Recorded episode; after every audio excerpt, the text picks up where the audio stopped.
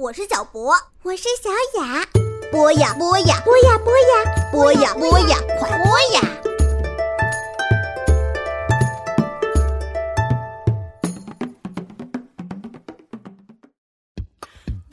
哗啦啦讲艺术故事，每天给孩子一点艺术的滋养。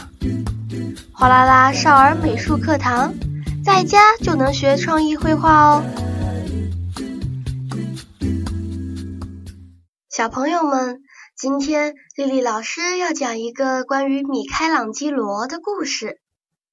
米开朗基罗是欧洲文艺复兴时期伟大的艺术家，他雕塑出来的作品就好像真的有了生命一样，很厉害哦。他的其中一个代表作是一尊叫大卫的雕像。米开朗基罗先生用了整整两年的时间。将一块废石头成功的雕塑成为世界闻名的大卫雕像。就在雕像揭幕的那一天，很多人都来观赏，大家都在赞扬米开朗基罗先生的高超技能。有一个叫索台的长官，他在大卫这尊雕像面前看了半天，实在找不到可以挑剔的地方。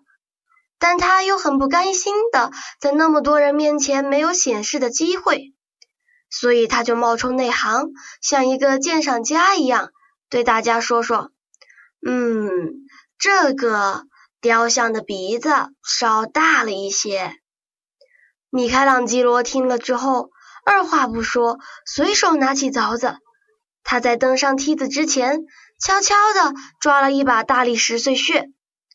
米开朗基罗先生就在大卫雕像的鼻子位置有模有样的改造起来，他还故意让碎屑从手心滑落下去。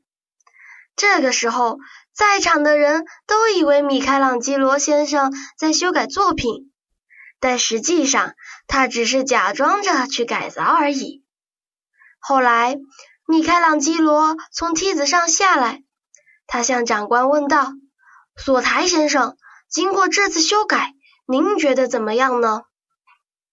索台拍手鼓掌说：“对对对，这就对了，现在的作品才是完美的。”米开朗基罗听了之后，心里暗暗的笑着。听到这里，小朋友们肯定也知道，实际上雕像还是原来的雕像。米开朗基罗不过是用一把大理石碎屑保护了不朽的雕塑作品《大卫》。